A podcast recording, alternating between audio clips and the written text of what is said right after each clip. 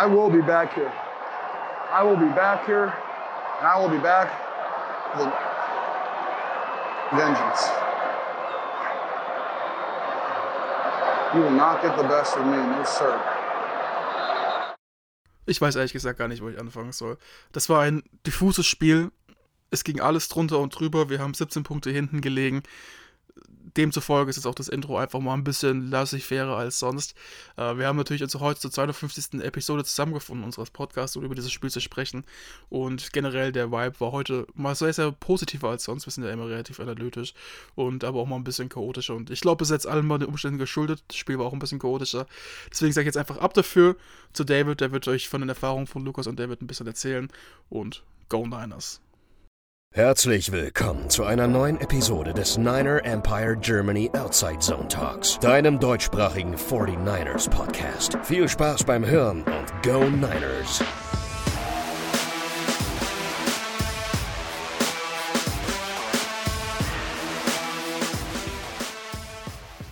Wir möchten uns wenigstens kurz hier aus Santa Clara bei euch melden. Ähm, Lukas und ich sind jetzt in unserem Airbnb nach dem Spiel, ist jetzt äh, seit drei Stunden ungefähr zu Ende angekommen und wir sind wahrscheinlich wie alle von euch noch so ein bisschen von den Ereignissen overwhelmed. Ähm, konnten das auch während des Spiels alles sehr schwierig einordnen und ähm, wir haben es ja auch auf Instagram äh, in der Halbzeitpause von da gepostet, dass da gerade bei diesem krassen Spiel Journey auftritt mit, mit ihrem Hit Don't Stop Believin', ähm, dass das so ein bisschen der Game Changer war, äh, der das Spiel einfach in die andere Richtung gedrückt hat, ist wirklich krass gewesen. Also was da auch im Stadion in der zweiten Halbzeit abgegangen ist, habe ich persönlich äh, mit den 49ers, glaube ich, äh, seitdem ich sie verfolge und mitcovere, ähm, nicht erlebt. Also, dass die 49ers einen Rückstand von 17 Punkten aufgeholt haben, haben Lukas und ich auch gerade drüber philosophiert. Also ist uns in den letzten 12, 13, 14 Jahren nicht untergekommen. Ähm, könnt ihr gerne nachreichen, falls es doch der Fall sein sollte. Und äh, wann kann es einen besseren Zeitpunkt geben als im NFC Championship Game? Und ähm, was da im Stadion auch los war, ähm, nach dem ersten Touchdown, dann aber auch nach dem Fumble und äh, dem Score gleich danach, da hat man einfach gesehen, wie schön dieser Sport ist, wie krass vor allen Dingen die Mindgames auch sind, was äh, einfach der Kopf in diesem Sport zu tun hat, mit dem viel besseren Ende natürlich für unser Team. Also das war heute wieder ein wirklich hervorragender und richtig geiler Tag. Also wir sagen es euch ganz ehrlich, wie auch ihr in Deutschland natürlich vor den Fernsehern gesessen habt oder vor den, vor, äh, bei euch zu Hause. Ähm, natürlich ist uns in der ersten Halbzeit auch äh, der Arsch auf Glatteis gegangen, so ungefähr. Und ähm, natürlich hatten wir auch nicht die allerbesten Gedanken bei diesem Spiel, aber wir wissen, wie es auch letzte Woche gegen die Packers gelaufen ist. Und ähm, auch wenn man 17 Punkte hinten liegt, das Spiel ist halt erst zu Ende, wenn es wirklich zu Ende ist. Und ähm, wir haben heute auch relativ früh wieder gestartet, waren vier Stunden vorher beim Tailgating mit dabei. Das müssen wir jetzt aber nicht nochmal alles erzählen. Ihr habt es auch bei Instagram gesehen. Die Abläufe sind ja eigentlich auch ziemlich ähnlich. War aber schön, auch wieder neue Gesichter vom Niner Empire Germany zu sehen. Deswegen Shoutout an die Leute, die uns hier begleitet haben, mit denen wir kennengelernt haben. Wir hatten ja auch ein bisschen Kontakt gestern Abend schon, auch mit ähm, RTL, die äh, mit mehreren Kamerateams hier hier vor Ort waren, mit denen wir auch was kurz drehen durften. Und, ähm, ne?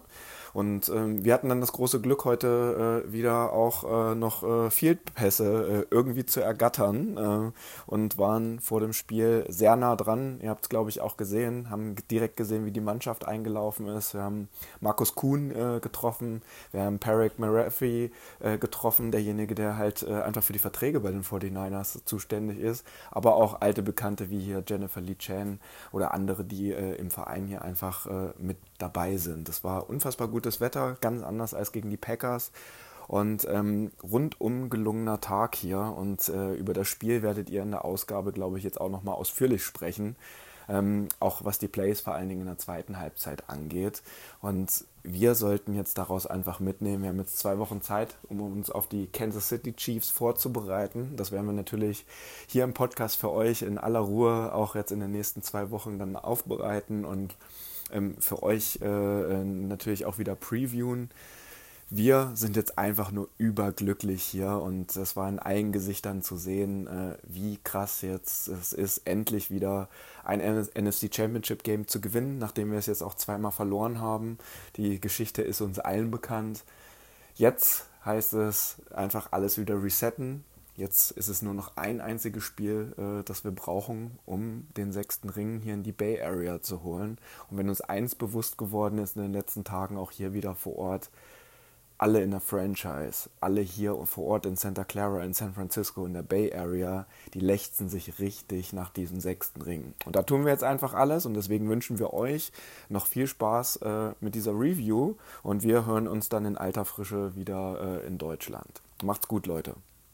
Ja, hallo und herzlich willkommen zu einer neuen Ausgabe des NEG Outside Zone Talks. Was sollen wir groß sagen? Die San Francisco 49ers stehen verdammt nochmal im Super Bowl was für ein Spiel haben wir da gestern gesehen, diese ganzen Eindrücke, diese ganze Nacht, alles, was da passiert ist. Ich habe es gerade im Vorgespräch schon gesagt, ich kann es immer noch nicht so wirklich realisieren, was da passiert ist, was dieses Team mit uns gemacht hat, was das für eine Nacht war. Und ähm, ja, um das auch für uns vielleicht so ein bisschen greifbarer zu machen, wollen wir natürlich das Spiel rekapitulieren, euch mitnehmen, nochmal durch diese wirkliche Achterbahnfahrt von diesem 34-31 gegen die Detroit Lions. Und da freue ich mich sehr, dass Ronny und Moritz dabei sind. Guten Abend. Guten Abend. Schönen guten Abend. Ja, Leute, ich weiß nicht. Ähm, ich habe meine Uhr heute Nacht dann irgendwann abgemacht, meine äh, Smartwatch. Ich glaube, ich hatte während des Spiels gestern durchgängig einen Puls von über 100. Es war total gestört. Ähm, letzte Woche im Stadion, das war schon Next Level. Äh, ich hätte nicht gedacht, dass das nochmal getoppt werden kann, was, was das angeht. Aber die 49ers haben es geschafft. Die haben eins der größten Comebacks in der Geschichte der Championship Games geschafft.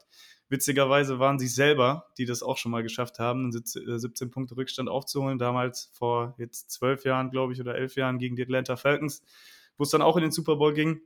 Jetzt hoffen wir natürlich auf ein besseres Ende. Damals äh, haben wir gegen die Ravens verloren. Aber ja, Ronny, ich weiß nicht. Ähm, wir hatten ja gestern auch viel hin und her geschrieben. Äh, wie war es für dich gestern Abend, gestern Nacht? Unfassbar. Einfach unfassbar. Also ich habe auf der Couch gesessen, ich habe wirklich in der ersten Halbzeit gedacht, ich bin im falschen Film. Ich hatte mir vorher das erste Spiel noch angeguckt, da waren auch noch zwei, drei Freunde da, mit denen ich da zusammengeschaut habe. Und hatte dem, dem Game noch gesagt, dass ich mir eigentlich ein bisschen mehr Spannung wünschen würde, ähm, dass ich das dann bei uns hinten raus, äh, ja, dass mir das so um die Ohren fliegt.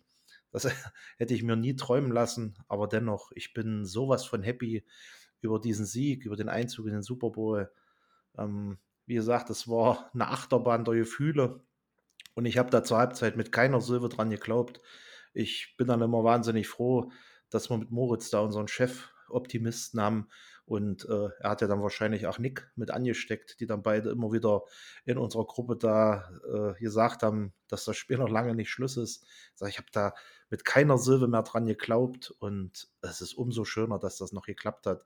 Ich bin zwar um Jahre gealtert, ich wurde heute auf Arbeit, glaube ich, mit der, der graue Eminenz begrüßt, aber es war es alles wert. Wir fahren nach Vegas, wir spielen in zwei Wochen den Super Bowl und es gibt nichts Besseres. Ja, du hast mich schon so schön angesprochen. Also, ich muss zugeben, gestern war auch bei mir so kurz vor knapp. Also, in der Halbzeit 17 Punkte zurückliegen im Championship Game, das ist schon nicht so einfach aufzuholen. Äh, ich glaube, die All-Time Records habe ich heute Morgen gelesen, war 1 zu 21, wo die es geschafft haben bis dato. Und das eine Mal waren halt wir, wie es gerade Lars gesagt hat. Ähm, ja, es ist halt einfach es, es waren Achterbahnfahrtgefühle, was soll man dazu sagen? Ich habe ja auch gedacht, ne, okay, und ich bin ja wie gesagt immer der, der relativ optimistisch ist mit Dick zusammen und es ist nicht over, bis es over ist.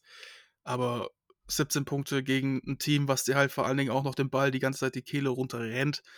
Ähm, das ist auch nochmal was anderes, als wenn sie jetzt großartig passen, weil dann läuft die Zeit noch von der Uhr immer weiter und so fort. Ähm, das ist einfach physisch auch abnutzender für die Spieler. Es ist halt einfach schon die gefühlt respektloseste Art, so überrannt zu werden. Ähm, und dass du das dann auf einmal so drehen kannst und auch gedreht dann hast und dann auch wirklich das dominantere Team in der zweiten Halbzeit warst, ist schon, eine kranke Leistung, die man auch akzeptieren muss irgendwo und die auch, finde ich, in dieser Gesamtkonstellation, wenn man das Spiel betrachtet und sagt, ja, es war dann doch schon recht durchwachsen, aber nochmal irgendwie exponentiell besser darstellen muss, weil nach so einer Klatsche von 17 Punkten Rückstand in der Halbzeit nochmal zurückzukommen und zu sagen, ey Leute, und ich wette, da wurde irgendwas gesagt wie, ey, jetzt ist alles es egal, das Championship Game ist alles scheißegal, ich sag's jetzt einfach, wie es ist. Und jetzt gehen wir da raus, wir hauen den aufs Maul, wenn wir verlieren, verlieren wir, wir können jetzt noch gewinnen. Und dann sind sie halt da rausgegangen und haben die aufs Maul gehauen. Also, ich, das muss man einfach anerkennen, dann nochmal so zurückzukommen und auch den, im Mind da zu bleiben, das ist nicht einfach.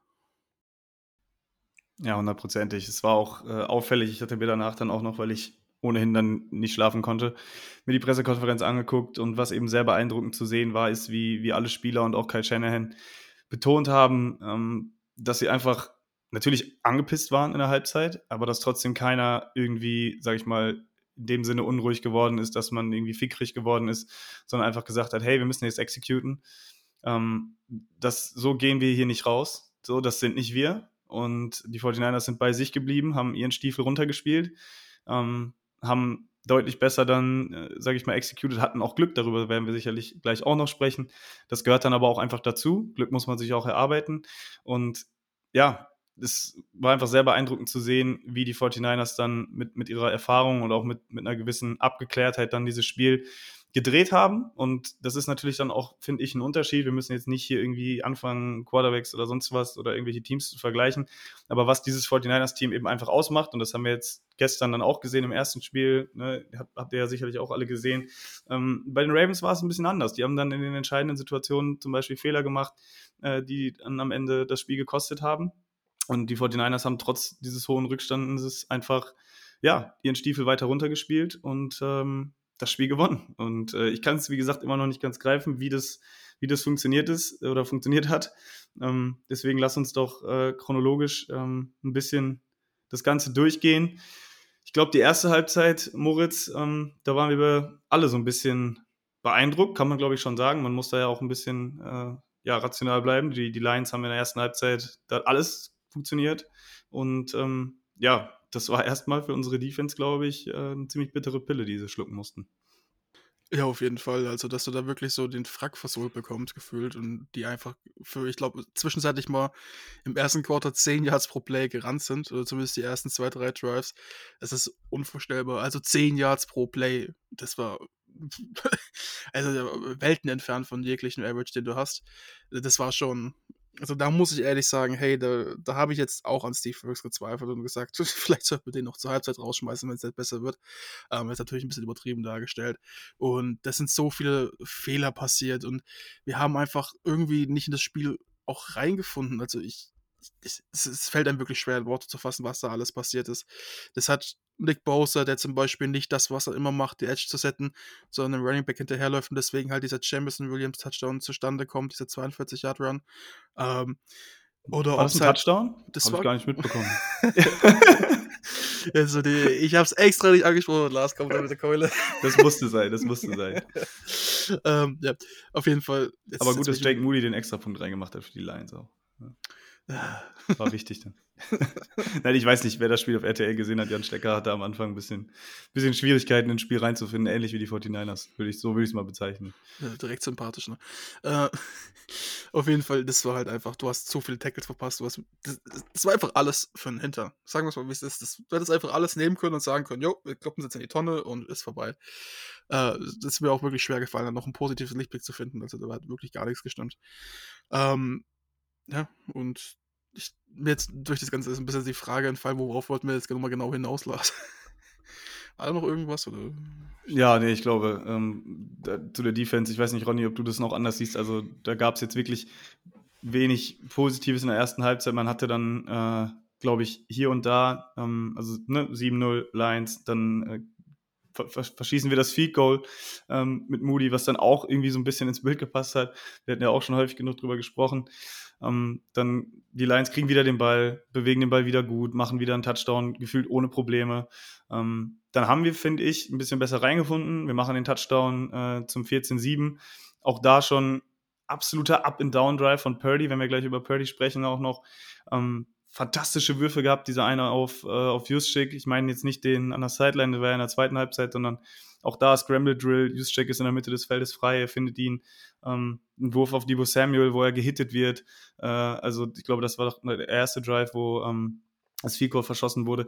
Also da waren richtig, richtig gute Plays dabei, äh, aber dann auch wieder ein langer Wurf, glaube ich, wo, wo Cam Sutton in einer perfekten Coverage ist von Brandon Ayuk, äh, wo Ayuk dann auch noch quasi Defender spielen muss.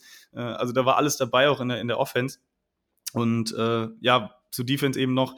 Ich hatte dann das Gefühl, dass, dass dann die Plays so ein bisschen kamen. Nick Bosa hatte dann ja auch zwei Sacks noch kurz vor der Pause. Äh, aber es war dann wirklich wie verhext. Ja, also ich glaube, ich habe es mir nochmal rausgeschrieben, ich glaube, es war ein Dritter und, Dritter und Neun auf Amon Ra St. Brown, ein kurzer, kurzer, Screen, der zum First Down geführt hat. In einem Drive später war es sogar ein Dritter und 18. Ich glaube, es war äh, auch St. Brown oder Laporta, ich bin mir gerade nicht mehr ganz sicher. Ähm, Dritter und 12, äh, wo Jamie Gibbs einfach den Ball läuft, also quasi umgekehrt zu dem, was, was wir damals gegen äh, die Packers gemacht haben, wo wir auch dann einfach bei Dritter und Acht frech den Ball gelaufen sind. Ähm, das hat alles funktioniert bei den Lions und äh, ja, deswegen da in die Halbzeit zu gehen, da konnte man auch eigentlich sich noch so ein bisschen glücklich schätzen, sage ich mal. Ähm, wenn man die Lions gestern gesehen hat, wie sie gespielt haben, sehr aggressiv auf Fourth Down, hat es mich schon fast gewundert, dass sie dann das Field Goal genommen haben kurz vor der Pause und nicht, äh, sage ich mal, auf den Touchdown gegangen sind, weil ich glaube, mit 21 Punkten äh, und diesem Bruch kurz vor der Pause noch einen Touchdown zu kassieren, ähm, wäre es nochmal immens schwieriger geworden. Und äh, ja, dementsprechend war es bis zur Pause äh, einfach insgesamt, glaube ich, sehr unzufriedenstellend. Ja, unsere Passing Defense war aber ganz gut. Vielleicht, weil die quasi nicht gegen uns passen mussten, aber oft. Ja, Goff muss ja gefühlt. Also ja, aber man kann sagen, hey, so ein paar Yards in der ersten Halbzeit zugelassen, das war echt ganz gut. Ja, können, können wir uns auf einigen. das ich weiß nicht, Ronny, ähm, hast du noch was äh, bei, bei der Defense? Also. Nee, viel, Posi viel also, Positives, ich habe ja da wirklich nicht zu berichten. Ja, ähm, du hast das schon gesagt. Ich habe mich da auch an das Niners Packers Game 2020 da zurückerinnert, geführt, als wir da über Green Bay hinweg gerannt sind. Und das war ja bei dem wirklich so. Das war ja mit einer, mit einer Leichtigkeit. Ja, ich glaube, der erste Touchdown, das waren vier Plays. Äh, der dritte Touchdown, das waren, glaube ich, fünf Plays. Und wie gesagt, die sind da mit einer, mit einer Leichtigkeit durch, durch unsere Defense durchmarschiert. Also das, das, wie gesagt, ich habe gedacht, ich bin im falschen Film. Ja, und äh, wie gesagt, du hast gesagt, kurz vor der Pause, dann, dann sind sie dann ein bisschen besser ins Spiel gekommen. Äh, Bosa seine 2-6, die hatte ich mir auch notiert. Und ich glaube, das war nachher auch der Grund, warum denn Gambit auf das Field Goal gegangen ist, weil wir hatten da, glaube ich, vorher einen Stop gehabt und äh, hat gedacht, gut, wenn wir den vierten jetzt ausspielen ähm, und das geht schief, dann gehen die 49ers da wahrscheinlich mit einem noch besseren Gefühl in der Kabine. Und das war da halt wahrscheinlich umgehen, weil normal ist er ja für seine aggressive Spielweise bekannt. Und ja, hat halt in dem Fall da das Field Goal genommen. Es war dann äh, ein drei ein Free-Score-Spiel. Und äh, ja, wie gesagt, da in der ersten Halbzeit da irgendwas Positives abzugewinnen, also ich, ich habe da nichts gefunden, egal ob das jetzt offensiv oder defensiv war. Ja, auch unsere Drives, die waren, ja, die sahen so gequält aus. Ja, wenn man das mit den Lions verglichen hat, das, das hat halt so eine spielische, spielerische Leichtigkeit. Ja, wir mussten da um jedes Jahr ganz hart kämpfen. Und ja, deshalb habe ich ja gesagt, ich war da in der Halbzeit, war ich total down und habe halt auch nicht gewusst, wo ich da ein, ein Quäntchen oder einen Funken Hoffnung herschöpfen sollte ich glaube ganz kurz, es gibt da eine Zusammenfassung, wie es jetzt einfach perfekt beschreibt.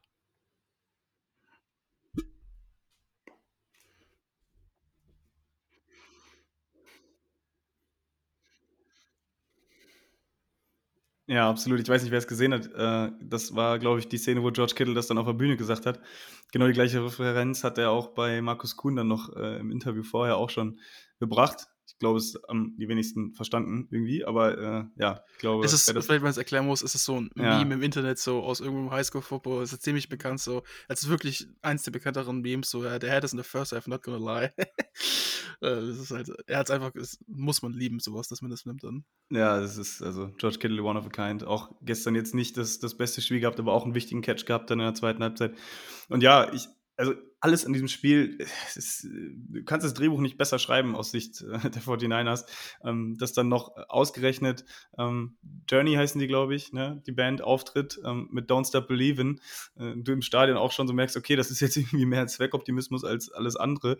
Äh, aber am Ende dann eben ja, dieses Lied dann auch so gut zu dem Spiel irgendwie passt. Und ich hatte dann auch gelesen, dass das Lied wohl eigentlich äh, von Journey geschrieben worden ist, sogar über die Detroit Lions. Ähm, also, wie gesagt, was da noch alles zusammenkam, ich glaube, dann wurde ja auch noch zwischenzeitlich die Statistik eingeblendet, dass, ähm, wie das damals war, als die, als die Lions gegen die 49ers äh, gewonnen hatten, dass die 49ers so hoch zur Pause geführt hatten 1957. Ähm, also so viele Anekdoten, die da passiert sind, äh, rund um das Spiel und dann eben auch noch auf dem Spielfeld. Äh, das kannst du nicht so skripten eigentlich. Deswegen, ähm, ja, Heads off an die Scriptwriter äh, der, der NFL. Also das ist euch sehr, sehr gut gelungen, muss ich sagen.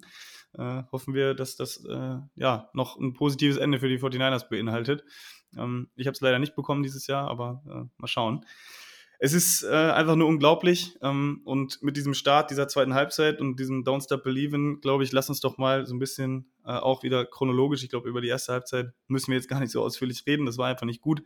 Ähm, aber dann die zweite Halbzeit. Ich glaube, da gibt es ein paar, paar Schlüsselszenen, da, da, müssen wir noch ein bisschen genauer drüber sprechen. Die 49ers kommen aus der Pause, ähm, gehen dann für einen Field Goal. Ich glaube, sind dann gestoppt worden äh, bei, bei Vierter und noch äh, bei Dritter und, und Lang, ähm, sodass dann Jake Moody auf, auf 14 Punkte verkürzt hat. Und dann, Moritz, war es ja so, dass, dass die Lions ganz gut den Ball bewegt haben und dann bei Vierter und Drei dafür gegangen sind. Ein teurer Drop von Reynolds wie hättest du da in der Situation reagiert? Ich hatte gelesen tatsächlich, die 49ers haben sich gefreut, dass sie dafür gegangen sind. Sie haben schon damit gerechnet und haben eben auch gesagt, dass das ein brutaler Momentum-Switch war, da jetzt dann diesen Stop zu holen. Wärst du da aus Field Goal gegangen oder kannst du da Campbell keinen Vorwurf machen und sagst, war richtig so? Oh, das ist eine grundlegend schwere Diskussion immer wieder. Und die ist die letzten Jahre entfacht, auch wirklich zu Recht, weil einfach es oft bewiesen ist, dass dafür zu gehen einfach die schlaue Variante ist. Aber jetzt hier in diesem Fall, wie es gestern war, und du kannst diesen Fall jetzt nutzen, das gab noch zwei andere Situationen, wo es der gleiche Causa war. Ähm, es ist schwierig. Ich weiß nicht, ob es da wirklich ein richtig und ein falsch gibt und wir wissen auch nicht, wie sich das so aus auf dem Spiel entwickelt hätte, weil so ein kleiner äh, Ausgang, der sich dann ändert, hätte dann das ganze Spiel umwerfen können. Ähm, deswegen ich glaube, ich hätte es persönlich eher das Field Goal genommen, weil ich sage, wenn du die Chance hast, drei Possessions in Führung zu gehen, dann nimmst du das mit. Äh, und ob du jetzt mit 17 Punkten oder mit 21 Punkten in Führung gehst gegen ein Team, was du bis dato eh sehr, sehr dominiert hast, ähm, was aber auch gefährlich werden kann. Und Greg Oates hatte gestern in der englischen Version gesagt, dass the Race to 30, also das Rennen zu 30, äh, weil sie gesagt haben, okay, ja, in dem Spiel ungefähr die 30 Punkte musst du knacken, um das Spiel zu gewinnen, hat er dann auch ungefähr gestimmt. Schwierig. Also aus der Retro-Perspektive ist man immer schlauer, klar. äh, und man kann immer leicht sagen, man hätte es gekickt, aber andererseits muss man sich halt auch dafür wieder in, vors Auge führen, wenn er es geschafft hätte, dafür zu gehen und er hätte dann noch es weiterhin gegen geschafft, auch einen Touchdown zu machen. Das muss er ja auch erst noch schaffen, das ist ja noch nicht gegeben dabei. Ähm, dann mit 21 Punkten und vielleicht nochmal zwei, drei Minuten weniger auf der Uhr, wäre es halt auch schon echt arg eng gewesen.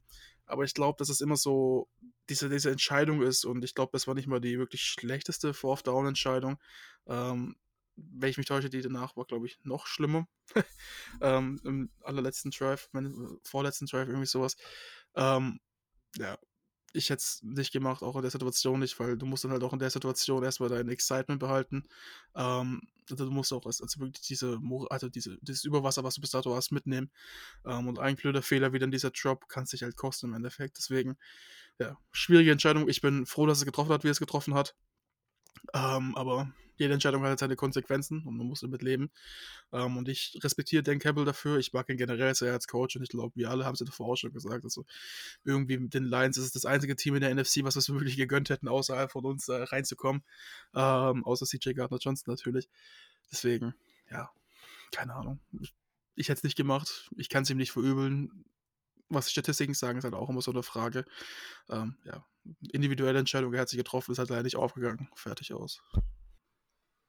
Ja, wurde ja die ganze Saison, sage ich mal, dafür gefeiert, für seine aggressive Spielweise. Ja, ähm, das ist ja das, was die Lions halt auch auszeichnet. Ähm, der Core an sich war nicht schlecht. Ähm, der Drop halt, wie gesagt, sehr, sehr bitter für die Lions. Ähm, wie es Moritz sagt, hinterher kann man ja, immer schlau sprechen. Ja, sicherlich wäre am vierten Goal jetzt im Nachgang die bessere Variante gewesen. Aber wie gesagt, ihm da einen Strick draus zu drehen. Er hat sich wahrscheinlich gedacht, ähm, okay, ich lasse den Fuß mal auf dem Gaspedal. Ähm, ich versuche hier auf den Touchdown zu gehen. Ähm, wahrscheinlich hat er auch gewusst, dass das wahrscheinlich so ein Killer gewesen wäre, wenn da noch ein Touchdown gefallen wäre. Und äh, wie gesagt, das ist das, wofür er die ganze Saison gefeiert wurde. Jetzt hat es halt einmal nicht geknappt. Sicherlich folgenschwer der Fehler, beziehungsweise der Drop. Aber das ist halt was, wo ich sage, das muss man verschmerzen. Das ist halt die Entscheidung, die ist so genommen worden. Und wenn es geklappt hätte, hätte, wäre er sicherlich noch mehr gefeiert worden, als es jetzt ist. Sicherlich bitter jetzt. Ähm, hat aber gestern auch ein sehr, sehr geiles Interview noch gegeben, habe ich mir im Nachhinein danach noch angeguckt, weil es mir ähnlich wie Lars ging. Ich konnte auch nicht schlafen. Und ja, äh, vielleicht würde die Entscheidung jetzt anders treffen, aber er kann es nicht rückgängig machen. Ich fand, es war kein Fehler, da kein Field Goal zu schießen. Hätte wahrscheinlich aber auch das Field Goal mitgenommen. Für uns war es gut, dass er es nicht gemacht hat. Ich glaube, das ist eine gute Zusammenfassung. Ähm, ist immer, eine, ja, in der Diskussion, glaube ich, gibt es kein richtig, kein falsch, so richtig, vor allem, weil diese spezielle Situation auch eben jetzt ziemlich besonders war. Das Play war eben da. Wenn er den nicht droppt, dann reden wir da eh anders drüber und dann haben wir auch ein ganz anderes Spiel. Wie du schon sagtest, Ronny, ich glaube, wir können einfach froh sein, dass es dann zu unserem Gunsten ausging. Äh, aber das war ja tatsächlich nur eins von ganz, ganz vielen Plays dann, die dann im Nachhinein, äh, sage ich mal, noch passiert sind, äh, die, die quasi uns dann mehr und mehr auf die Siegerstraße gebracht haben. Äh, ich weiß nicht, äh, wer es kennt, bei ESPN, äh, da gibt es auch immer diesen, diesen Gamecast, die machen auch immer dann äh, so eine Win Probability, so, so ein Chart, wo man dann sieht, okay, äh, welches Play hat jetzt quasi inwiefern das verschoben, äh, das, wie wahrscheinlich es ist, dass ein Team gewinnt. Die 49ers waren eben Favorit, hatten von Anfang an eine höhere äh, Win-Wahrscheinlichkeit und äh, beim Spielstand von, von 24-10 äh, und wo, wo glaube ich, die Lions dann noch einen First Down gemacht haben in unserer Hälfte, war es auch tatsächlich so, dass die Lions dann bei einer Siegwahrscheinlichkeit waren von, ich glaube, über 90 Prozent. Äh, also auch da sieht man nochmal, dass, dass dieses Comeback alles andere als irgendwie selbstverständlich war und dass da eben auch eine Portion Glück mit, mit reinspielen musste, äh, damit wir da dann eben wieder ins Spiel zurückgekommen sind. Und ja, im nächsten Drive ist es dann ja auch tatsächlich ähm, passiert. Purdy einen guten Drive-Starter äh, gehabt mit, mit, einem Pass auf Samuel. Ja, und dann äh, kam dieses äh, sagenumwobene lange Play auf Brandon Ayuk, äh, wo Wildor in der Position ist, das Play zu machen. Kyle Shanahan hat nach dem Spiel gesagt, es war von Purdy der richtige Read. Ja, es war ein Single High Safety. Ähm, der Cornerback hat einfach ein sehr, sehr gutes Play gemacht. Ja, der Ball trifft ihm im, im Gesicht. Brandon Ayuk ist aber, sage ich mal, wach, äh, located den Ball in der Luft, fängt den Ball runter, läuft sogar noch in die Endzone. Die Samuel hat dann danach erzählt, er hätte, oder er dachte sogar, dass es ein Touchdown gewesen wäre. Es war dann ja so, dass Wildor ihn irgendwie noch berührt hat und er dann down war an der 4. Äh, und dementsprechend, ja, wir noch dann auch einen Touchdown auch noch machen mussten. Ich finde, das, das Play ging auch so ein bisschen unter, hatte ich das Gefühl, ähm, weil dieser Pass auf Ayuk dann in die Endzone, das war auch ein ziemlich enges Fenster, wo Perry dann den Ball reingeworfen hat. Also auch ein gutes Play von, von Purdy da an der Stelle. Ähm, das war, ja, glaube ich, dann doch der größte Momentum-Change im gesamten Spiel. Das meinte auch Kyle Shanahan, dieses Big Play, äh, dass das dann irgendwie was freigesetzt hat. Du hast gemerkt, das Stadion war dann wieder endgültig da. Ähm, die Spieler haben gemerkt, okay, hier geht noch was. Und äh, ja, für mich einfach absolut wahnsinniges Play. Und äh, ich weiß nicht, wie man das jetzt noch groß analysieren mag. Ich weiß nicht, wenn ihr noch was dazu zu sagen habt. Ähm, ich habe mich einfach gefreut wie Bolle und habe gedacht, okay, wenn wir so ein Play für uns haben heute, äh, dann wird es eigentlich auch ins Bild passen, wenn wir das noch komplett drehen. Und ähm, ja, war einfach verrückt. Ja, ich kann Ihnen nur zustimmen. Also, ich meine, ich bin immer so ein Freund davon zu sagen, Zufälle sind im Football immer so, so eine Sache. Ähm, eigentlich gibt es die nicht wirklich. Das war jetzt eine der wenigen Situationen, wo es es wirklich gab. Dass halt der Ball da so blöd auf dem Kopf fällt und unseren Klug, äh, glücklicherweise in die Hände springt von Ayuk ist halt ungünstig gelaufen. Aber andererseits muss man halt trotzdem sagen, ne, wenn halt der DB den Job gemacht hätte, den er eigentlich den DB machen sollte, uh, if you can catch it, knock it down so nobody else can catch it. Also wenn du den Ball nicht fangen kannst, schlag ihn ohne, dass kein anderer ihn fangen kann. Ähm, klar, in der Situation jetzt viel gesagt, auch viel einfacher gesagt vor allen Dingen als getan. Ähm, aber trotzdem hätte der Cornerback da auch vielleicht ein bisschen besser spielen können. Ja, und so weiter und so fort. Ähm, das ist alles ausgeglümmüstert, ist die Frage. Ich bin froh, dass es passiert ist. Ähm, und was ich auch viel wichtig, also ich, ich, ich finde es irgendwie so ein bisschen witzig, weil ich fand, das war ein krasser Momentum-Change, ja. Aber für mich, ich habe es gerade vor der Aufnahme gesagt, dieses, ja, dieses Schnipsen quasi, dass das Spiel für uns gedreht ist, war, finde ich, fast eher der Fumble dann im Drive darauf, oder? Wie seht ihr das? Ja, da ist es dann gänzlich in unsere Richtung gekippt, würde ich sagen.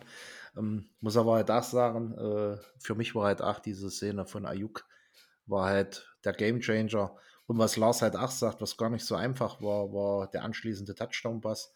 Ich glaube, äh, McCaffrey hatte da zuerst einen Run für minus zwei Yards. Und äh, dann gab es den ersten Pass auf Ayuk, der war incomplete. Und dann hat man einen dritten und sechs. Und als dieser Touchdown dann gefallen ist, ich weiß nicht, dann hatte ich, ab, ab dem Zeitpunkt hatte ich eigentlich ein gutes Gefühl. Und dann kam es ja sofort äh, im Anschluss nach einem Touchback äh, zu dem Run von Gibbs. Äh, ich glaube, da auch die Kommunikation zwischen Goff und Gibbs nicht so hinjauen. Äh, Gibbs hatte den Ball ja da, sage ich mal, eigentlich zu keiner Zeit irgendwie ganz sicher unter Kontrolle. Und ich weiß ja nicht, war es Armstead, der ihm den Ball aus der Hand geschlagen hat? Ich glaube. Und äh, ja, dann, ich glaube, glaub, ja, ja. ja. Und hat, oder hat Armstead recovered? Also eins hat auf Nee. jeden Fall Gibson gemacht von beiden. Ah, stimmt, Gibson hat geforst und Armstead hat Ja, recovered. genau. Das war's, Ja, Genau, ja. sowas. Gibson hatte auch zwei, zwei wirklich gute Plays, dann auch, glaube ich, noch in dem Drive später äh, bei Third Down. Äh, Deflection quasi oder äh, zumindest St. Brown oder Laporta, glaube ich, so getackelt, dass er den Ball verloren hat. Also auch zu Sean Gibson, da wäre jetzt auf der Defense einer, nur dass ich es nicht vergesse, den ich da hervorheben würde. Aber ja, Ja, und deswegen. Wie gesagt, als es dann zu diesem Fumble kam und zu der Recovery, da habe ich dann endgültig gewusst, das Spiel Trämer. Und da war ich dann auch wieder positiv gestimmt. Und ja, was dann da abgelaufen ist, das war schon, das war schon geil und hat das rot-goldene Herz höher schlagen lassen. Ja, es war dann auch verrückt, wie das Stadion dann auf einmal wieder da war. Wir hatten ja die Videos bekommen von Lukas und von David dann von den Stands und du hast es auch im Fernsehen ja gespürt, wie dieses Stadion auf einmal zum, zum Leben erweckt wurde und nicht nur das. Also ich glaube, ich würde mich oder ich lehne mich nicht weit aus dem Fenster, wenn ich sage, dass das Levi Stadium noch nie so electric äh, gewesen ist, wie dann jetzt gestern im letzten Viertel oder während dieser 12, 13 Minuten, wo die 49ers da plötzlich ähm, 17 Punkte aufgeholt haben äh, und insgesamt dann ja sogar 27 Punkte, glaube ich, waren es unanswered äh, gescored haben. Und ja, ihr hattet es gerade erwähnt, der Fumble von Gibbs. Auch endlich mal ein bisschen Fumble-Glück gehabt. Ich weiß nicht, welches Spiel es war. Ich glaube, gegen Arizona oder, oder was Washington. Ich weiß es nicht mehr genau, wo wir, glaube ich, fünf oder sechs Fumbles hatten von den Gegnern und wir nicht einmal draufgefallen sind. Ähm, deswegen auch schön, dass das Pendel dann irgendwann dann auch mal zu unseren Gunsten äh, ausschwingt. Und da sind wir auch wieder beim Punkt. Äh, Glück, Glück muss man sich auch ein bisschen erarbeiten. Und, äh, aber auch nach diesem Fumble war es ja so, dass wir immer noch nicht in Führung waren oder auch immer noch einen Touchdown hinten lagen mit sieben Punkten. Äh, und, aber trotzdem man das Gefühl hatte, okay, wir machen jetzt einen Touchdown. Also das war für mich, gab es da jetzt auch keine andere Option. Und du hast einfach gemerkt, das Team war so locked in. Äh, ich glaube, was waren das dann? Drei Plays oder so.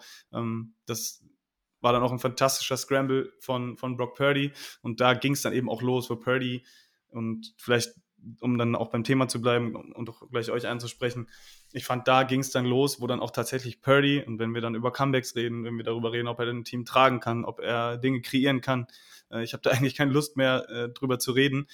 Aber was er dann gemacht hat, in diesen letzten Drives, und das ging für mich mit dem Drive dann wirklich so richtig los, mit diesen Scrambles, mit diesen unglaublichen Plays, die, die, die er verlängert hat, ähm, das war wirklich ähm, einfach eine unglaublich reife und auch, ich weiß nicht, wie ich sagen soll, ähm, ballsy, also das, er hat einfach wirklich sein Ei auf den Tisch geklatscht, sage ich mal so schön. äh, sorry für den Ausdruck, aber er hat dieses Spiel in die Hand genommen, im wahrsten Sinne des Wortes, hat, glaube ich, gestern, was war das, 50 Yards oder so am Boden gemacht. Das war mit Abstand sein bestes äh, Spiel, was er als, als Scrambler oder als Runner oder so hatte. Ich weiß nicht, wer es gehört hat. Greg Olson hat ihn dann auch kurz ähm, mit, mit Lamar Jackson verglichen, was das anging. Ähm, da will ich jetzt gar nicht von anfangen, aber da war ich einfach unglaublich beeindruckt und äh, ich glaube, Brock Purdy, auch wenn er gestern Fehler gemacht hat, aber das war ein Spiel, ich glaube, so, sage ich mal, spielen Gewinner, so spielen Quarterbacks und so spielt halt ein Quarterback, sage ich mal, die Videos von deinem Team sehen willst. Ich, ich finde es immer ein bisschen witzig, ähm, das jetzt mal in Kontext zu setzen, oder was heißt witzig, aber in- interessant ist in Kontext zu setzen. Zu 2019 ist das so, ich sag mal, die Umstände waren ja relativ gleich, ne? auch Bye Week ähm, gehabt, First Seed gewesen. Ähm, oder waren wir First Seed? Ne, First Seed waren wir ja wirklich so. Gegen die Packers waren Second Seed damals noch. Äh, und also dies, das alles war zu vergleichen und was ist der zentrale Unterschied zwischen damals und heute? Ähm, jetzt vielleicht neben McCaffrey, der halt individuell einfach unsere Offensive auf ein ganz anderes Level bringt. Es ist meiner Meinung nach einfach Brock Purdy. Ähm, es ist so schwer zu vergleichen. Wir haben uns damals alle lustig gemacht und wir haben das dann hier im Podcast noch äh, verteidigt mit, ja, also Jimmy Garoppolo, wenn es halt reicht, fünfmal zu werfen, um zu gewinnen, dann reicht es halt fünfmal zu werfen, um zu gewinnen. Aber jetzt sehen wir halt, okay, diese, diese Effekt, den Brock Purdy mit reinbringt, das hat Craig Olsen gestern auch angesprochen, dass er einfach diese Veteran Plays machen kann, obwohl er in seinem zweiten Jahr ist, dass er reinkommen kann, und du hast das Scrambling hervorgehoben. Ich würde sogar noch die Pocket Awareness mit reinbringen. Äh, einfach in der Pocket sich zu bewegen und den ersten Defender aussteigen zu lassen. Und okay, das ist vorhin auch schon leicht angesprochen. Dann irgendwie zur Seite zu scramblen und dann halt auch den Ball anzubringen, zum Beispiel auf Juszczyk. Es ist diese Komponente, die wir schon so oft angesprochen haben, die Brock Purdy hat, die eben ein Garoppolo nicht hatte. Aber auch dann noch obendrauf in den entscheidenden Momenten die entscheidenden Plays zu machen. Ähm, das war ja bei Jimmy Garoppolo auch manchmal so eine Frage, zumindest in großen Spielen, jetzt nicht in Late-Game-Drives zum Beispiel. Ähm, da hat es ganz gut geklappt. Aber diese Effekte, den einfach Brock Birdie mitbringt, finde ich, ähm, oder diesen Aspekt eher besser gesagt, das ist einfach was, was unsere Offense die ganze Saison gut getan hat, was er jetzt gut tut und was halt auch uns in den Playoffs zu einem verdammt schwierigen Gegner macht, weil du weißt, okay, ähm, das hat Greg Olsen gestern auch wieder angesprochen. Kyle Shannon hat das erste Mal bei den 49ers einen Quarterback, der er zu 100% vertrauen kann. Und das ist halt sehr, sehr gefährlich. Ja, kann euch da nur zustimmen. Ja, ähm, es ist ja sinnbildlich, war sicherlich dieser 21-Yard-Run da von ihm. Und äh, ich glaube, McCaffrey hat den dann mit seinem zweiten Touchdown abgeschlossen. Und wir haben ja dann ein schnelles Free and Out äh, den Lions zugefügt. Und äh, dann kam ja auch das, das Play, wo ich sag mal, die Pocket da kollabiert ist. Ähm, ich glaube, ein Safety oder ein Corner, ist da um die Ecke gekommen und ja, hat den eigentlich schon den sicheren Sack gehabt und äh, Purdy windet sich da raus, scramble dann Richtung Auslinie und wirft dann da wirklich äh, noch mit, mit dem allerletzten Moment, mit allerletzter Kraft äh, da noch auf Juszczyk, der dann da genau an der 10, also an der am Marker äh, dann da mit dem Ball ins Ausfällt und äh, ja, das war halt ein Play und wie gesagt, ich will da auch nicht über Jimmy diskutieren oder ihm da irgendwie diskreditieren, aber das Play hätte halt so unter Jimmy nicht stattgefunden. Ja, und äh, das ist, wie Lars das sagt, äh, er hat dann quasi, ich sag's jetzt auch, seine Eier auf den Tisch gepackt, hat das, das Team da geschultert und äh, hat dann, wie gesagt, wahnsinnig, wahnsinnige Plays gemacht und hat dann auch dann dafür gesorgt, dass wir dann da in Führung gegangen sind und so weiter. Das war schon äh, ja, gerade zu diesem Zeitpunkt war das ganz großes Kino. Mit gerade mal 24 Jahren muss man sich mal offen halten, in seinem zweiten Jahr. Ähm, das zweite Jahr, einmal im MC Championship Game, einmal danach noch darüber hinaus ins, äh, ins Super Bowl gekommen als Mr. Irrelevant. Das ist jetzt, finde ich, also meiner Meinung nach persönlich egal. Das ist er für mich nicht mehr. Er ist jetzt einfach nur unser Quarterback. Ähm, wo, wo jetzt gedraftet worden ist, ich glaube mich persönlich gesagt, wie gesagt, nicht mehr bis auf den Cap Space. Aber dass du halt in der zweiten Jahr schaffst, jetzt auch der drittjüngste äh, Quarterback zu sein, der jemals in einem Super Bowl spielen wird. Es waren nur zwei, die jünger waren als er. Einer davon Brad Roethlisberger, der war der Jüngste. Ich weiß gerade gar nicht, wer der andere war. Ähm, ist halt einfach krass. Ich meine, du, wenn du sein Spiel wenn du seinen Spielstil siehst, dann würdest du denken, okay, der hockt gerade irgendein 33-jähriger Veteran, der schon die halbe NFL gesehen hat und macht gerade einfach sein Ding, der natürlich auch dementsprechend gut ist. Ähm, aber du würdest ja nicht denken, dass der Typ 24 ist. Und das finde ich halt auch, das excited mich noch für die Future, dass wir jetzt wirklich das erste Mal seit langem geschafft haben, einen Franchise QB zu haben, der uns auch über Jahre hinweg begleiten wird, über den es keine Fragezeichen gibt, zumindest aus interner Sicht. Was da halt wieder extern kommt, ist die ganz andere Frage. Ähm, weiß nicht, Lars meldet sich gerade auch. Glaubt, dich beruhigt das ja auch sehr, oder? Ja, absolut. Also, nein, natürlich, man sieht das Spiel und er war auch bei any means nicht, nicht fehlerfrei, aber sind wir ehrlich, welcher Quarterback ist das oder war das, ne? Also, wenn wir gestern gucken, die Quarterbacks, die gespielt haben, ähm, Patrick Mahomes natürlich auch ein unglaubliches Spiel gemacht. Ähm, Jared Goff in den entscheidenden Momenten hat auch kein schlechtes Spiel gemacht, aber er hat dann halt auch äh, Missfires gehabt. Ähm, am Ende hat Brock Purdy dieses Spiel mitverantwortlich mitgewonnen. Dass Fehler passieren, gehört dazu und äh, das hatte auch Adrian in, im Podcast ganz, ganz gut angesprochen. Ähm, das, also er ist ein aggressiver Passer und das kann diese, dieses Team oder diese Offense auch eben auf ein anderes Level heben. Du musst dann auch damit leben, dass es auch mal Turnover gibt, dass es auch mal Fehler gibt. Ähm, aber auch das haben wir jetzt schon hundertmal gesagt, das habe ich hundertmal lieber äh, als ein Quarterback, der diese Plays nicht versucht oder auch nicht versuchen kann oder was auch immer, ähm, wo du einfach eine gewisse Limitierung hast. Ähm, Purdy, er muss nicht den besten Arm haben, er muss nicht der schnellste sein, das ist alles egal. Wenn er so spielt und solche Plays macht, ähm, dann brauche brauch ich da nicht mehr, nicht mehr viel sehen und was halt das Fantastische ist, diese 49ers-Saison, diese beiden Spiele jetzt in den Playoffs, die waren ja eigentlich das komplette Spiegelbild zu dem, was wir hier auch die ganze Zeit angesprochen haben. Und ich hatte mich eigentlich damit abgefunden, dass, dass ich gedacht habe, okay, wenn die 49ers den Super Bowl gewinnen wollen, dann ist es eben so, dann muss das Gamescript für uns laufen. Wir haben Probleme, einen Rückstand zu spielen. Und ich habe gedacht, okay, 80, 90 Prozent der Spiele klappt das halt. Und dann muss man halt darauf setzen, dass es halt mal bis zum Ende klappt.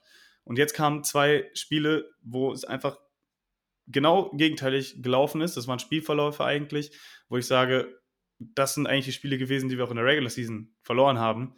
Äh, und dass dann zwei solche Spiele kommen, in solchem Ausmaß sogar noch. Das Lions-Spiel war ja noch mal krasser als jetzt das, das, das Packers-Spiel. Ähm, das zeigt mir halt, okay, was muss er jetzt noch oder was müssen die mir jetzt noch beweisen? Natürlich, wir hoffen alle, dass sie den Super Bowl gewinnen. Dann brauchen wir sowieso uns da nicht mehr drüber unterhalten. Aber dieser Art und Weise, in dieser Fashion auch Spiele gewinnen zu können.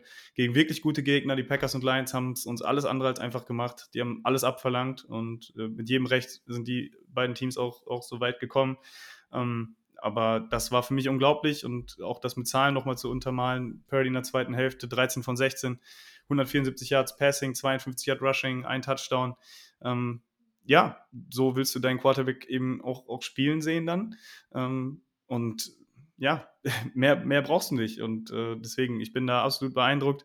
Ähm, natürlich kann man immer noch Fragezeichen haben, dass er hier und da mal einen Shaky Wurf dabei hat, aber wie gesagt, hundertmal lieber so, als, äh, weiß ich nicht, rausfliegen, weil, weil du einen langen Ball nicht versuchst oder bei Dritter und Zehn dann Interception wirfst, äh, bei einem Screen, so ungefähr, so wie es ja bei, bei Garoppolo dann auch damals gegen die Rams war. Und deswegen, ich bin einfach nur erleichtert. Ich glaube auch. Und ich finde, dass wir jetzt hier im Podcast, wir sind ja echt immer dafür bekannt, dass wir relativ sachlich sind ähm, und Emotionen schon mit aufnehmen, aber jetzt nicht irgendwie in Hysterie verfallen, wenn ich mal so sagen kann. Ähm, was ja uns, glaube ich, auch ein bisschen auszeichnet, dass wir halt versuchen, sehr sachlich und analytisch ranzugehen. Aber ich finde, dass wir jetzt uns hier so ein bisschen mal auch schon aufrappen können, weil Leute, wir sind im Super Bowl. Ich bin heute Morgen aufgewacht nach den zwei Stunden Schlaf und habe mir die etlichen Kaffee reingezogen fürs Meeting vor auf der Arbeit. und ziehe mir einen Kaffee rein, dann merke ich, ey, geil, wir sind ja im Super Bowl. So, ich habe es dann auch irgendwann später in die Gruppe geschrieben, ey, geil, wir sind ja im Super Bowl, immer wieder tagsüber diese Realisation, geil, ja, stimmt, und ich habe es gar nicht verarbeitet und ich weiß, vielleicht geht es vielleicht für euch, vielleicht, vielleicht geht es viel für euch auch so, ich kann schon nicht richtig reden, so auf, heute so aufgeregt bin ich. Es ist einfach schön und wir haben auch die Chance, ähm, ich habe gestern schon gesagt, irgendwie in unserer WhatsApp-Gruppe, in unserer WhatsApp-Community, ich glaube, dass die Chiefs, wenn wir in den Super Bowl kommen, also wenn wir damals, stand damals ins Super Bowl kommen, eher der Gegner sind, der uns liegt. Ähm, jetzt nicht wegen dem Spiel, was wir gegen die Ravens hatten, Ende der Regular Season, sondern einfach, weil ich das aus, zu 90% aus dem Bauch hinaus gegen die Chiefs einfacher finde und auch einfach diese Scrambling Ability von Lamar uns immer sehr wehtun könnte. Ähm, ja. Es ist eigentlich gestern für uns meiner Meinung nach so gut gelaufen, wie es hätte laufen können. Klar, gegen Mahomes so eine Sache immer zu spielen im Super Bowl.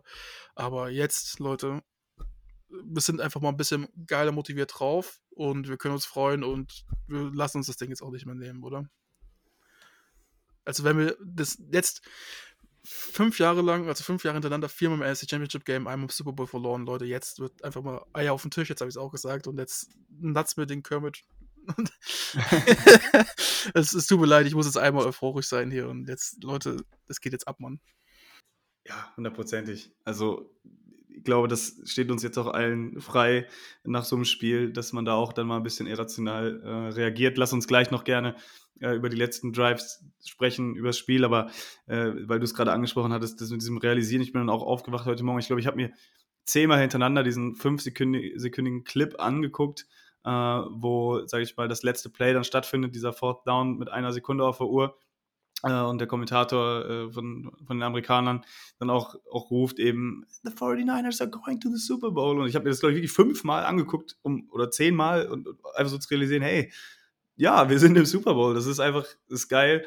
Ähm, du investierst oder das Team natürlich investiert viel, aber ich sag mal, wir als Fans will uns da jetzt nicht zu sehr loben. Ich meine, so viel machen wir jetzt auch nicht, aber äh, es ist ja schon eine anstrengende Zeit. Man freut sich immer sechs, sieben Monate auf Football äh, und wir hatten jetzt schon einige Heartbreaks, aber da muss man auch einschränkend dazu sagen, es gibt auch, glaube ich, Teams, wo es deutlich schlimmer ist. Ne? Also ich glaube, wir können es jetzt nicht unbedingt beschweren, nur man kennt es eben auch, wenn man dann so kurz vor Schluss scheitert, das ist, glaube ich, schlimmer, als wenn du irgendwie, keine Ahnung, eine Wildcard rausfliegst oder knapp die Playoffs verpasst, ähm, weil dementsprechend ja auch die, die Hoffnung und die Erwartungshaltung immer, immer höher wird. Aber ja, ich glaube, jetzt sind zwei Wochen oder zumindest erstmal eine Woche Zeit, um das einfach zu genießen. Ich weiß nicht, wie es euch geht. Ich glaube, ich habe es auch schon mal gesagt, äh, vor ein, zwei Jahren, wo wir so nah dran waren. Ich freue mich auch einfach dann auf das Spotlight, ähm, was die sich auch verdient haben, ne, in der Super Bowl Week davor, die Interviews äh, in Vegas dann, dass das Team dann auch, ich weiß nicht, die deutschen Medien greifen das dann ja auch immer ein bisschen mehr auf, äh, dass einfach unsere 49ers, wo wir auch so viel Herzblut reinstecken, ähm, dann auch einfach so, so gefeatured werden, was einfach schön zu sehen ist, dass dieser verdiente Lohn, der dann hoffentlich noch abgerundet wird in zwei Wochen in Vegas, ähm, dass dem man da eingeheimst hat und das ist einfach, ja, ist einfach eine tolle Sache. Ronny, hast du dazu noch was? zu ergänzen? Oder hast du gerade einfach nur grinsend und genießend vom Laptop gesessen? Der Ronny hat schon das dritte Bier intus gerade. und eine zweite Tüte Popcorn. nee, aber es ist wie Lars das sagt. Ich habe jetzt hier gesessen, habe euch da ganz gespannt zugehört und ist halt wirklich so, ja. Äh, was, was da jetzt in den nächsten zwei Wochen so kommt, man freut sich riesig drauf. Ähm, noch mehr dann, äh, wenn das Spiel endlich losgeht, weil es ist ja Vorfreude da. Und ich bin da halt auch an dem Punkt, dass ich sagen kann, ich kann es kaum erwarten. Ähm, ich habe die Woche vor, habe ich noch Urlaub. Ich habe dann am Montag noch Urlaub genommen. Ähm, wird für mich sehr, sehr stressig. Ich meine, wir werden ja nachher sicherlich noch was dazu sagen. Ich will natürlich auch unbedingt in Frankfurt dabei sein, komme aber am Sonntag erst aus meinem Urlaub. Also es wird wahrscheinlich ein Tag werden, äh, wo, also, ich, wo ich sehr, sehr viel Zeit auf der Autobahn verbringe. Aber, du, du, äh, du kannst wenigstens in Frankfurt sein, ne? Ja, Hättest du in der Schule besser aufgepasst, hättest du das auch können. nee, und äh, aber das nimmt man natürlich gerne auf sich, um mit euch ganzen Verrückten dann da draußen den Super Bowl gucken zu können. Also ich, ich freue mich da riesig drauf. Ja, ich glaube, äh, dieser, diesen kurzen Einschub jetzt äh, unserer Emotionen, ich glaube, den hat es auch einfach mal gebraucht. Ähm, ist einfach toll. Und wie gesagt, man verfolgt dann vier, fünf Monate die NFL, man ist da so into it und verfolgt jedes Spiel und dann, sage ich mal, damit belohnt zu werden, dass sein Team im Super Bowl steht. Das ist schon auch was Besonderes und um da auch jetzt wieder mal den Bogen zurückzuspannen, sage ich mal, auf das, was auf dem Feld und neben dem Feld gestern passiert ist. Ähm, es ist eben auch nicht selbstverständlich, dass, dass ein Team ja so oft, so lange hintereinander, es ist ja schon fast eine Dynasty, kann man so sagen, ähm, die da jetzt in den letzten vier, fünf Jahren entstanden ist bei den 49ers mit diesen Core-Playern. Ich hatte übrigens gelesen, dass es sogar nur neun Spieler sind, glaube ich, vom, vom letzten Mal, die dabei sind jetzt äh, aus unserem Roster noch. Äh, also hat mich auch ein bisschen überrascht, die Zahl, muss ich sagen. Ähm, aber auch für Trent Williams zum Beispiel ist es der erste Super Bowl, für Christian McCaffrey ist es der erste Super Bowl. Und ähm, ja, die Jungs haben sicherlich, äh, glaube ich, Blut geleckt und werden da sicherlich alles für tun. Und was ich eben hervorheben wollte, es ist alles andere selbstverständlich. Es ist ein riesiger Job, den, den Kyle Shannon und John Lynch da gemacht haben in den letzten Jahren. Es ist alles andere als einfach in der NFL so konstant eben Erfolg zu haben. Deswegen ist es auch so besonders, was die Chiefs gemacht haben, was die Patriots gemacht haben und auch was die 49ers bis jetzt geschafft haben. Ähm, es fehlt eben noch der eine große Erfolg. Und ja, ich finde, da müssen wir auch einfach ein bisschen dankbar sein für, dass, dass diese Franchise so, sage ich mal, umgedreht wurde. Auch Jet York ähm, da Kai Shannon John Lynch das Vertrauen geschenkt hat. Ähm, und ja, dieses Spiel da gestern äh, noch gedreht wurde. Und äh, wir waren jetzt so ein bisschen von abgekommen eben. Äh, beim, beim 24-24, ähm, wo die 49ers dann auch äh, vorher auch wieder ein bisschen Glück hatten, ne? wo dieser, ich weiß nicht, der Punt war es, glaube ich, von den, äh, von den Lions, ähm, der dann, glaube ich, ganz knapp nicht an der Eins ist, sondern äh, der Spieler dann noch äh, eben auf der, auf der auf der Endzone quasi draufsteht, dementsprechend es ein Touchback ist. Ähm, und solche kleinen Sachen hatten wir da gestern halt des Öfteren in der zweiten Halbzeit vor allem, die dann zu, zu unseren Gunsten passiert sind. Äh, der nächste Drive dann auch wieder Brooke Purdy mit fa fantastischen Scrambles. Auch dann wieder dieses Up and Down, hat er zwei Sacks genommen, die ja in dem Moment jetzt nicht, nicht beste Situation war, sage ich mal. Deswegen dann ein Field Goal von Jake Moody zur Führung. Ähm, und dann auch wieder, sage ich mal, ein Drive, äh, wo jetzt, wo dann auch mal, sage ich mal, was passiert ist, was so ein bisschen für die, äh, für die Lions lief. Ne? Da war dieser eine Wurf von Jared Goff auf Jameson Williams, wo ich auch erst dachte, das ist eine Interception von Ambry Thomas, wo Williams ihn den Ball dann noch aus den Armen, Armen klaut. Und äh, da hatte ich dann wieder so ein bisschen Puls, weil ich dachte, oh, ja, kann ja sein. Ne? Ich meine, die Lions haben den Ball gut bewegt. Ähm, aber auch da war es dann, und ich glaube, Moritz, das war die Situation, die du angesprochen hattest, eben schon, wo auch dann bei, beim vierten Versuch, vierter und drei war es, ähm, ja, Jared Goff dafür gegangen ist, ähm, Druck bekommen hat, incomplete äh, dann war auf äh, St. Brown. Ja, und ich glaube, da und dann mit dem nächsten Drive, ähm, da war dann, glaube ich, endgültig klar, okay, das lassen wir uns echt nicht mehr nehmen. Äh, ich meine, wir müssten jetzt eigentlich. Wir haben dieses, diese Review, glaube ich, gefühlt gar nicht das gemacht, was wir sonst machen. Ne? Ich meine, mir ist gerade mal beim Überlegen aufgefallen, eigentlich hat unsere O-Line gestern echt richtig geil gespielt, ne? Wenn man vorstellt, okay, die Lions haben jetzt nicht die geilsten Pass-Rusher, aber was ich gerade nochmal hervorheben will, ähm, Golden McKivitz hat einfach gestern ein Monsterspiel abgeliefert. Der hat einfach äh, Aiden Hutchinson auf Lock gehabt, also der ist ja kein einziges Mal durchgekommen, geschätzt. Ähm, ja, und jetzt nochmal zu dem. Weil er runtergeschlagen hatte am Anfang, ja, aber ansonsten. Stimmt. Aber das war gegen Trent ja. Williams, glaube ich, auf der Seite. Auf jeden Fall. Ja, stimmt. Ich, mhm. ich habe ich hab jetzt wieder den Bogen umspannt, Leute. Es ist einfach heute der Wurm drin bei uns. Ich seht, ihr seht uns ja bestimmt mal nach. Es ist jetzt heute mal ein bisschen eine Mischimasche-Episode. Aber was du jetzt gerade sagen wolltest, ja, das war halt dann im Endeffekt der Beweis dafür, dass du auch irgendwann zu überaggressiv sein kannst. Ähm, ja, und wir haben es gestern auch, denke ich, angesprochen in unserer Gruppe intern. Es gab ja zur Halbzeit die Statistik, wenn Jared Goff unter Druck war, war er 1 von 6 für ein paar Yards und wenn er nicht unter Druck war, war er 11 von 13. Ähm, so ungefähr. Ich habe die genaue Zahl jetzt gerade nicht mehr im Kopf. Äh, das hat er dann schon gezeigt und ich habe mit Lukas, glaube ich, noch kurz gesprochen, dass wir halt entweder ein oder kein, das war noch nicht so ganz klar im Spiel, ähm, Plays Man Coverage hatten in der ersten Halbzeit. Und du hast halt dann, finde ich, auch müssen wir Steve Brooks wirklich so gut halten in der zweiten Halbzeit, der komplett drauf adjusted. Also die Lions hatten ja auch dann kaum noch eine Chance. Also klar, haben noch gut, Ball bewegt mal, haben auch mal ein paar Sachen fallen lassen, die noch besser aussehen können.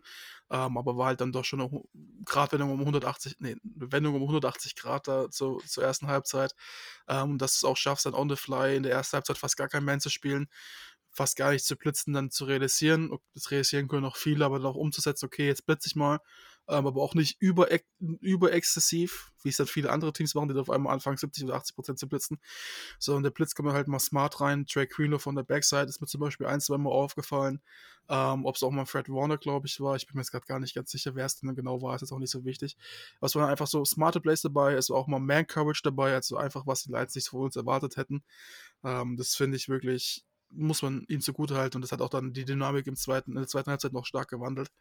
Ähm, also das war einfach ein Bad der Emotionen gestern äh, und ich weiß auch nicht, inwiefern du aus dem Spiel jetzt für, aus seiner Sicht überhaupt was analysieren kannst. Normalerweise schaust du dann am Montag immer das Spiel vom Vortag an, äh, was war gut, was war schlecht und ich glaube, dieses Mal machen wir über die erste Halbzeit einfach so ein ganz dickes X.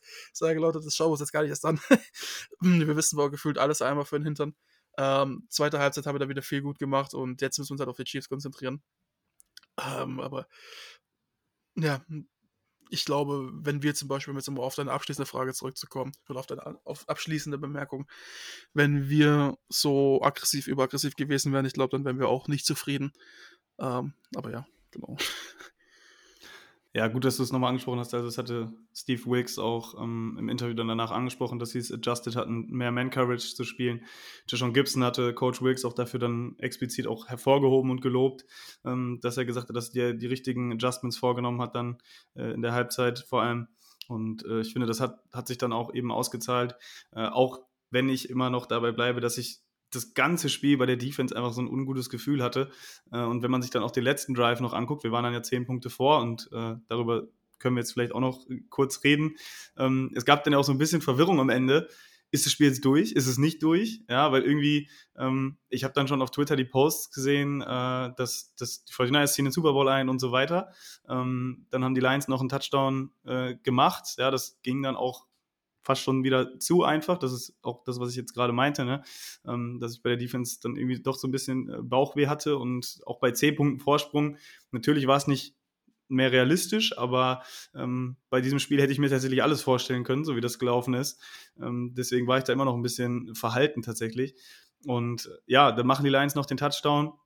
Äh, auch da ein kleiner Game-Management-Fehler, der sich am Ende aus, gezahlt hat, sage ich mal, dass sie dann Run callen und dann die Timeout nehmen, wodurch sie dann keine drei Timeouts mehr haben am Ende, ähm, sondern nur noch zwei und wir dann wirklich das Game runtergespielt haben. Ähm, und auch das eine sehr, sehr wilde Sequenz einfach und ähm, passte dann irgendwie auch, auch zu diesem Spiel. Oder wie siehst du das, Ronny? Du glaube ich, wolltest auch noch was sagen eben. Ja, nee, du hast das schon gut angeschnitten. Ja, und äh, also die, die Lions waren ja da wirklich nochmal dran und selbst der Onside-Kick nachher, äh, da ist mir auch erstmal das Herz gerutscht. Das war ja so, so ein krummes Ding. Ähm, ich war dann nachher heilfroh, dass er da Richtung Gitter geflogen ist und äh, der sich dann da auch gleich draufgeworfen hat. Und das letzte Timeout, äh, das hat halt gefehlt. Ja, ähm, das haben sie halt, sag ich mal, verplempert, die Lines. Ähm, das war halt, ja, wahrscheinlich ein schlechter Call. Und uns kam es zugute. Ähm, ich hatte dann halt sowieso noch ein bisschen Bauchschmerzen, weil äh, Mitchell ja dann reinkam. Ich glaube, beim letzten Touchdown-Drive hat ja äh, McCaffrey da einmal ganz unsaft mit dem Kopf gebremst. Und äh, Mitch. Diese Formulierung. ja, und äh, Mitchell ist ja dann den Touchdown da reingerannt und ja, dann war ja die Frage, reicht abknien, reicht's nicht? Und wir sind ja dann noch zweimal gerannt und dann habe ich halt auch gedacht, Mann, halt einfach nur die Pille fest, jetzt nicht nochmal fummeln oder so. Ja, und ja, dann lief die Zeit dann da runter, nochmal bis auf äh, diese zwei Sekunden. Wir haben dann, oder es war sogar nur eine, äh, wir haben dann nochmal Delay of Game Strafe gekriegt und konnten dann halt beim letzten Mal abknien und dann war das Ding endlich durch und musste dann auch aufpassen, dass ich auch meine Frau und meine Tochter nicht mit einem Urschrei wecke. Und ja, wie gesagt, der Rest war dann einfach nur noch genießen, äh, Siegerehrung angucken, die Interviews danach. Ähm, ich musste zwar heute früh auch raus, aber war alles, alles scheißegal. Ähm, es war es jetzt einfach nur wert und es war wunderschön, die Bilder dann im Anschluss dann noch zu sehen. Was ich auch wunderschön dann auch die Augen auf den einzigen unsympathischen, also so, ohne die richtig genau zu kennen, Lions-Spieler zu werfen, in CJ Gardner Johnson, der in der Halbzeit, war es beim 20 zu 7 oder war es bei irgendeinem anderen Score, ich ja, weiß ich glaube nicht, 20 7 nach dem Touchdown. einfach ja. zu unseren Fans gewunken hat, gesagt hat, so, da wurde dabei, raus aus den Playoffs. Äh, das ist auch, das ist, da ist den Lions das passiert, was ich, was meine größte Sorge eigentlich war vor dem Spiel. Ich weiß nicht, wie es euch geht und auch vor allen Dingen den Zuhörern äh, und Zuhörerinnen. Äh, und dieses, das ist so eher vielleicht ein Ding der jungen Generation, aber wenn du aufs Maul bekommst und verlierst, dann diese am nächsten Morgen aufzuwachen oder halt auch direkt danach noch und diese zehn Slides von NFL Memes zu sehen, von den verschiedenen Memes-Seiten, die es gibt, wo einfach dein ganzes Team alles hergezogen wird und auch so gut und dann kriegst du auch von deinen ganzen Freunden das geschickt und du denkst ich will einfach nur versterben. Das ist so mit eines der schlimmsten Dinge, die, glaube ich, passieren kann. Also zumindest, ich finde es immer mit am schlimmsten. Äh, ja, also, das war einfach auch am Anfang vom Spiel. Ähm, ich weiß gar nicht mehr, welche Spiele das war und dann nebenan diese eine, war das ein Mitarbeiter, das ist auf jeden Fall, glaube ich, kein Spieler, dafür war ein bisschen zu dürr, äh, der dann irgendwie so mit seinen Händen irgendwas gemacht hat und dann einen Mittelfinger gezeigt hat in die 49ers Fanreihe. Äh, ich dachte, äh, für sowas hast du halt dann schon verdient verloren. ähm, sowas macht man halt einfach nicht und ja, keine Ahnung. Für CJ Gardner Johnson freut es mich, der ist jetzt auch Free Agent und ich hoffe mal, dass die Lions den nicht resignen. Ja, also Gardner Johnson, ja, glaube ich, hat gestern den Lions und ich finde, das können wir auch nochmal hervorheben. Ähm, ich meine, jetzt natürlich fällt es leicht, wenn man gewonnen hat, aber ich war schon auch wirklich sehr beeindruckt von dem, was die Lions da gestern aufs Parkett gebracht haben. Ähm, auch da, ne, ich glaube, Mitleid braucht niemand, deswegen will ich da jetzt auch irgendwie nicht auf die Tränendrüse drücken oder so. Ähm, ich freue mich primär, dass wir gewonnen haben, äh, aber es ist natürlich sehr, sehr bitter gelaufen, auch für die und die haben ein sehr gutes Spiel gemacht, können sich eigentlich, wenn man ehrlich ist, auch relativ wenig vorwerfen. Vor allem die erste Halbzeit, glaube ich, besser konntest du es nicht exekuten, äh, auch gegen diese, gegen diese 49ers. Ähm, aber für die Lions ist es natürlich hart. Ben Johnson wird wahrscheinlich Headcoach werden irgendwo. Ähm, dementsprechend, du weißt nicht, inwiefern bleibt das Team zusammen. Und es gab halt auch viele Teams schon, anders als die 49ers, äh, die ja eben nah dran waren. Und Dan Campbell hat es, glaube ich, auch gesagt in der Pressekonferenz, die du angesprochen hattest, Ronny, ähm, dass man eben nicht weiß, ne, wie oft so ein Shot noch kommt. Und das war für die, glaube ich, schon eine sehr gute Opportunity gestern. Und ja, das, das schmerzt, ganz klar. Ähm, wir kennen das auch jetzt. Wir haben es jetzt auch zweimal hintereinander äh, erlebt. Ist natürlich immer eine andere Art und Weise, das ist klar. Ähm, aber ja, an der Stelle, wie gesagt, nochmal großen Respekt an die Lions. Das hilft denen jetzt auch wenig, das weiß ich, aber ich glaube, man muss das trotzdem einmal äh, gesagt haben, weil ich es auch so meine tatsächlich. Ähm, ich hätte nicht damit gerechnet, dass die uns wirklich vor so große Probleme stellen. Ähm, aber ja, um auf Gardner Johnson nochmal zu kommen, der hatte ja auch diesen Cheap Shot dann äh, gegen Debo Samuel. Ja, unnötig, glaube ich, brauchen wir nicht drüber reden, aber da will ich jetzt auch dem gar nicht so viel Aufmerksamkeit schenken. Debo hat, äh, sage ich mal, seine Antwort gegeben. Es war auch ganz schön auf der Pressekonferenz. Ähm, er hat dann noch gesagt, irgendwie von wegen, ja, äh, hitte mich, glaube wenn du siehst, ähm, sonst quasi zählt es nicht oder so. Ähm, und ist dann von der Pressekonferenz runtergegangen. Also es war seine letzte Antwort dann. Das, glaube ich, war dann auch Antwort genug und äh, ja, ich denke, mehr ist es dann auch nicht ähm, gewesen. Ronny, ganz kurz noch, du hattest es eben äh, angesprochen. Ich glaube, es ist auch ganz, ganz runder Abschluss dann ähm, mit Elijah Mitchell, ne? genau, äh, CMC ist dann runtergegangen, hat signalisiert, dass er da irgendwie ein bisschen verletzt war. Ähm, Shannon war sich da noch nicht so ganz sicher, was jetzt sein Status ist. CMC selber hat dann gesagt, er fühlt sich jetzt wieder gut, aber er ist halt kein Doktor. Äh, hoffen wir mal, dass da jetzt nichts äh, Schlimmeres kommt. Embry Thomas ist ja zwischenzeitlich auch kurz runter, auch Drake Greenlaw. Aber da haben wir jetzt ja Gott sei Dank eine Woche Zeit um, oder zwei Wochen Zeit, äh, sich auszukurieren. Und mit Elijah Mitchell dann auch schön zu sehen, ne? hat bis dahin keinen einzigen Snap gekriegt, glaube ich, ähm, macht dann den Touchdown und close dann das Game mit zwei oder drei Runs, wo eigentlich nur gezählt hat, den Ball nicht zu verlieren. Äh, aber eben schön zu sehen, dass das gesamte Team und auch die, die Spieler in der zweiten und dritten Reihe äh, da ihren Teil gestern zu beigetragen haben. Auch Logan Ryan ist zwischenzeitlich reingekommen, Oren Burks, Flanagan Foles und all diese Leute, ähm, die vielleicht jetzt nicht ganz vorne in der ersten Reihe stehen, aber die gestern auch ihren Teil dazu beigetragen haben und das eben auch was ist, was die 49ers dieses Jahr so stark macht und, und uns halt alle hoffen lässt, dass sie sich dafür endlich ähm, belohnen. Jo, am Ende steht ein 34-31. Ich weiß nicht, gibt es von euch beiden noch was, was euch auf dem Herzen brennt zu dem Spiel primär? Ich bin wunschlos glücklich. Ich schließe mich den Worten meines Vorredners an ja, dann würde ich sagen, one more game. Und äh, hoffentlich mit einem besseren Ende. Ähm, ich glaube, wir sollten oder tun gut daran, optimistisch äh, daran zu gehen, die kommenden zwei Wochen. Ich hatte es ja eben schon gesagt, ist was, worauf wir uns auf jeden Fall freuen können. Ähm, wir sind noch dabei, wir haben noch äh, jede Chance. Äh, Lama Jackson kann sich äh, dann am, am, nächsten Samstag seinen MVP-Titel abholen. Wir hoffen natürlich, dass Brock Purdy sich dann am Sonntag eine andere Trophäe abholt. Deswegen sind wir da sehr, sehr glücklich. Und äh, ja, was das Spiel an sich angeht, den Super Bowl, äh, einige von euch werden es schon mitbekommen haben. Äh, wir planen als NEG, ähnlich wie zum Deutschlandspiel, ähm, eine große Party. Wir wollen auch in Frankfurt diesmal wieder in der gleichen Location wie letztes Mal in der Q-Lounge ähm, mit euch zusammen den Super Bowl gucken. Ähm, viele von uns jetzt hier auch aus dem Podcast-Team, ihr hattet es ja eben schon gehört, äh, werden auch dann dort vor Ort sein. Äh, habt da ein Auge auf unsere Social Media Kanäle. Äh, wir machen das wie beim letzten Mal, dass wir bei Eventbrite äh, Tickets verkaufen. Wir haben diesmal ähm, den ganzen Laden noch zur Verfügung, also 250 Plätze. Ähm, auch da ein großer Shoutout an, an die Q-Lounge in Frankfurt, die schon beim Deutschlandspiel Interesse signalisiert hatte, weil das damals auch schon so gut angenommen wurde, ähm, da mit uns nochmal was zu machen.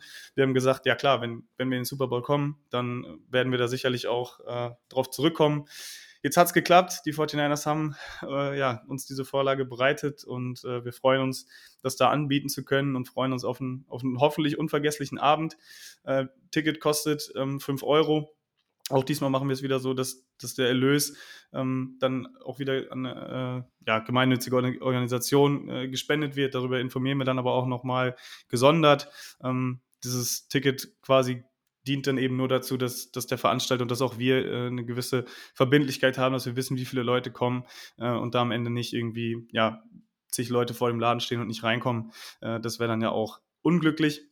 Ähm, deswegen, wenn ihr da Interesse habt, kümmert euch ähm, um Karten, schreibt uns an oder so. Ähm, die Eventbrite-Veranstaltung, die stellen wir dann zur Verfügung. Und äh, ja, ich freue mich drauf. Ich freue mich ähm, auf alles, was jetzt in den nächsten zwei Wochen kommt. Und äh, ja, wir werden hier sicherlich auch noch ähm, mit ja, einigen Experten, mit vielleicht auch Vertretern von den Chiefs und so weiter, natürlich auch auf das Spiel dann äh, draufschauen, auch auf das Drumherum, ähm, werden wir da sicherlich noch einiges äh, für euch vorbereiten. Äh, Lukas und David fliegen jetzt erstmal äh, zurück nach Deutschland, müssen, glaube ich, auch ein bisschen die Eindrücke sacken lassen, vor allem Lukas, der ja beide Spiele gesehen hat, der mit mir auch noch beim Divisional Game war. Und äh, ja, Spendenkonto können wir noch mal gucken, äh, weil ich glaube, wenn dann in Vegas auch noch einer wäre, dann geht eh gar nichts schief, aber ähm, auch da, ich hatte gesehen, dass uns ein paar geschrieben hatten, dass welche hinfliegen wollten, auch jetzt ohne Tickets. Vielleicht machen wir da auch nochmal ein Posting fertig, dass ihr euch da connecten könnt oder so. Ähm, aber ja, das soll es an der Stelle erstmal zum Spiel und, und zu allem weiteren gewesen sein.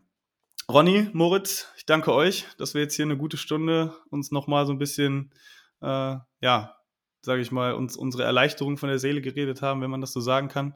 Und äh, ja, das hat sehr, sehr viel Spaß gemacht und äh, ich hoffe, ihr bleibt stabil, wir bleiben stabil und dann hören wir uns ja beim nächsten Mal und spätestens dann in Frankfurt. Gibt es von euch noch was? Ansonsten würde ich sagen, wir sind damit durch. Das sind wir. Ich wünsche euch allen viel Spaß beim Hören dieser Folge und genießt die nächsten beiden Wochen. Go Niners! Das war der Niner Empire Germany Outside Zone Talk. Streamt und abonniert uns auf allen gängigen Kanälen unter ad 49 ersempire GER.